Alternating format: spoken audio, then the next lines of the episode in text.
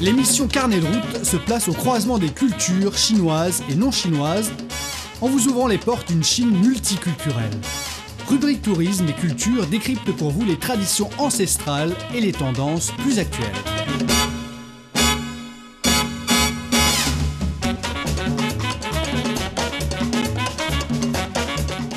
Bonjour à tous, merci de nous rejoindre dans notre émission Carnet de route. La préfecture de Ronghe, la rivière rouge de la province du Yunnan, est une préfecture autonome frontalière composée de 10 ethnies et compte 2,41 millions d'habitants. Les ethnies minoritaires représentent 57,5% de la population totale et les districts ethniques représentent 98% de la superficie de la dite préfecture. Les deux ethnies minoritaires qui comptent le plus d'habitants sont les Yi et les Hani. Les Yi représentent 24,48% de la population totale, tandis que les Hani 18,23%. Malgré que cette partie une enregistre un développement modéré, il n'empêche que chaque ethnie minoritaire a sa propre culture et ses coutumes traditionnelles uniques. D'ailleurs, on peut y découvrir partout des paysages pittoresques et une biodiversité bien conservée. Tout cela forme un tableau magnifique. Eh bien, aujourd'hui, on va partir en voyage pour la préfecture de Ronghe en compagnie de notre confrère Greta Georges dans la première partie de notre émission. Et dans la deuxième partie de notre émission, c'est cours de chinois que Xiaotai et Thomas vont nous donner.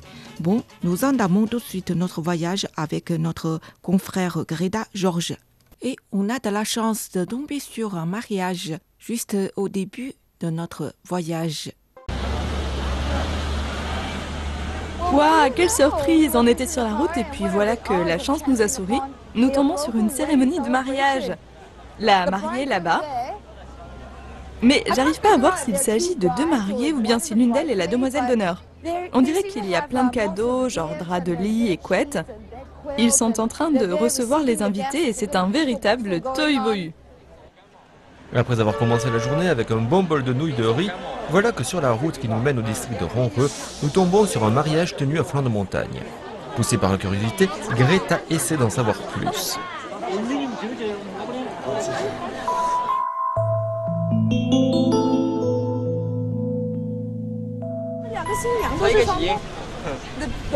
Les mariées sont des sœurs jumelles.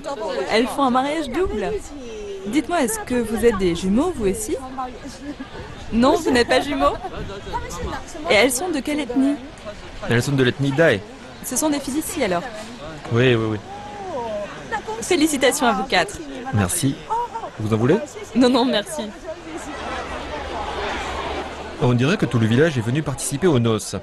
Les mariés sont de l'ethnie des Dai, une minorité chinoise qui a des liens étroits avec le peuple Thaï. En Chine, la majorité des Dai vivent dans la préfecture Dai de Sichuanbana et dans la préfecture Dai et Jingpo de Doron. Comme on peut le constater avec les robes blanches que portent les mariés, ce mariage est un peu de style occidental. Ce qui n'empêche pas certains invités de porter un costume plus traditionnel. Il est tout à fait normal pour les Dai de se marier à l'intérieur de leur communauté et la plupart du temps, c'est le garçon qui part vivre dans la famille de sa femme. Alors vous êtes Dai tous les deux, c'est ça? Et pourquoi est-ce que vous avez décidé de faire la cérémonie de mariage le même jour?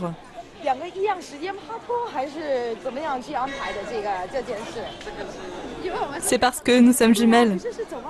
Mais comment c'est possible que vous ayez en même temps des amoureux? C'est le destin. Se marier le même jour, j'imagine que c'était écrit.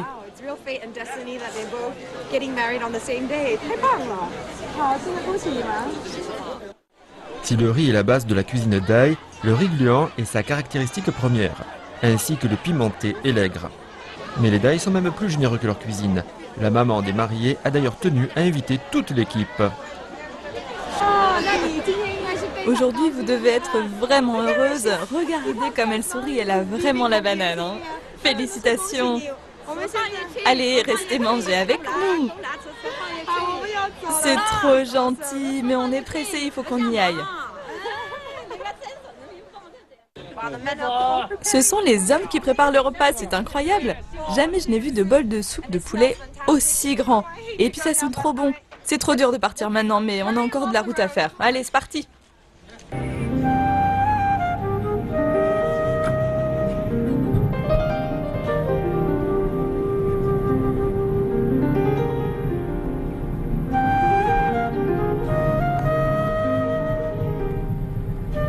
Voici repartis sur la longue route sinueuse.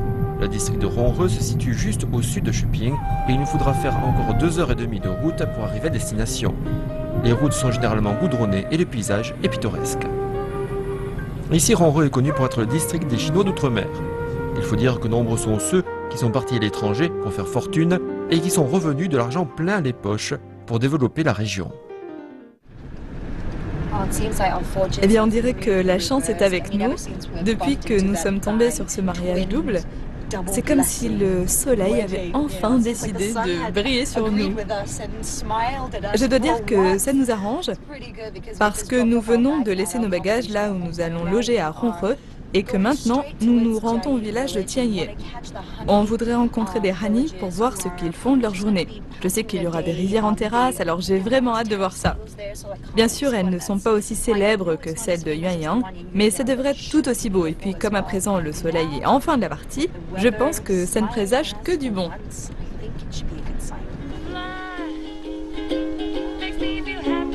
Les rizières en terrasse des Rani s'inscrivent dans un magnifique cadre naturel où foisonne une végétation luxuriante.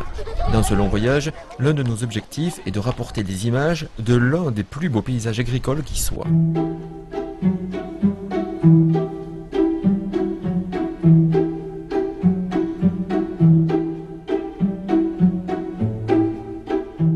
Mais l'une des caractéristiques de ces rizières en terrasse est la présence de cerisiers et de palmiers. Des générations de Rani ont ainsi domestiqué ces vallées sauvages en un paradis risicole. C'est bien à la sueur de leur front qu'ils sont parvenus à transformer des coteaux ordinaires en une richesse aussi bien écologique que culturelle. Les tout premiers témoignages de l'ethnie des Rani remontent au IIIe siècle avant Jésus-Christ. Une tribu du nom de Roi serait en effet à l'origine des Rani d'aujourd'hui.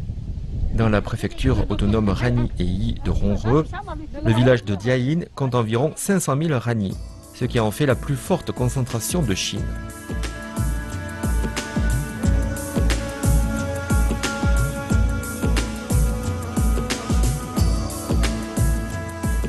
Ces images sont d'autant plus précieuses que la course des nuages vient souvent cacher le soleil. Mais quand l'astre lumineux perce enfin à travers la nuée et darde ses rayons obliques sur les rizières, cela produit à la surface de l'eau des reflets irisés qui confinent à la magie.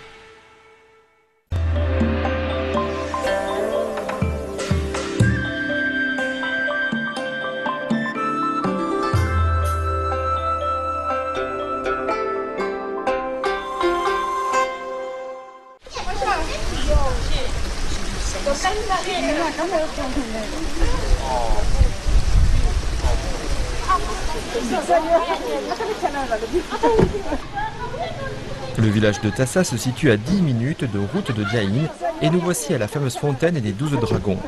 Ici, c'est l'esprit communautaire qui prime. Étant donné que de nombreux endroits de la région sont sous-développés, il vaut mieux en effet privilégier la solidarité. Par ailleurs, comme ce village est relativement isolé, vous pouvez trouver ici une grande biodiversité.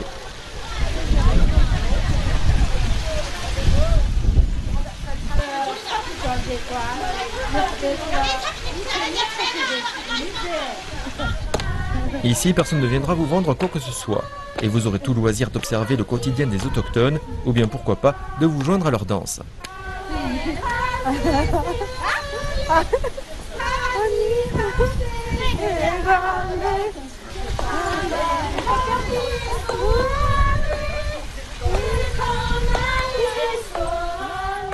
On ne peut être qu'ému devant la simplicité de leurs existences et la pureté de leur cœur. Ici, même si le travail quotidien est harassant, il est stupéfiant de constater que les Rani trouvent encore le temps d'exprimer leur joie de vivre en chantant et en dansant. Après le village de Diaïn et le charme unique de Tassa, nous nous rendons dans le village le plus ancien, Zoufu. Ce village, qui est le mieux conservé de tout le district, possède un charme bucolique que vous ne retrouverez nulle part ailleurs. Nous sommes à Zhuofu, dans le district de Honghe, et c'est le plus ancien village Hani de la province du Yunnan. Regardez bien ces incroyables murs en terre et ces toits de chaume. On appelle ça les maisons champignons. Ça y ressemble, non? Ce qui est incroyable, c'est que ces maisons ont déjà abrité 58 générations de Hani qui ont réussi à préserver leur style de vie et leur culture.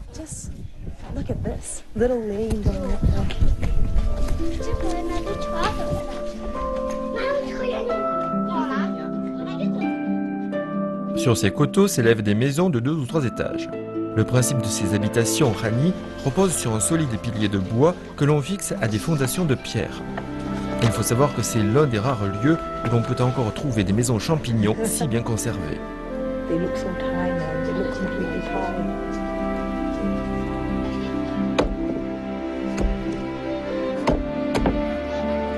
La vie d'ici est simple. Les villageois ont toujours leurs portes ouvertes et en demandant la permission, on peut jeter un coup d'œil à l'intérieur et même partager leur quotidien. Ici, l'esprit de bon voisinage est resté bien vivant et personne ne vit enfermé dans la peur. Par ailleurs, les voisins ne sont pas uniquement bipèdes, puisqu'on trouve un peu partout des animaux qui vont et qui viennent à leur guise.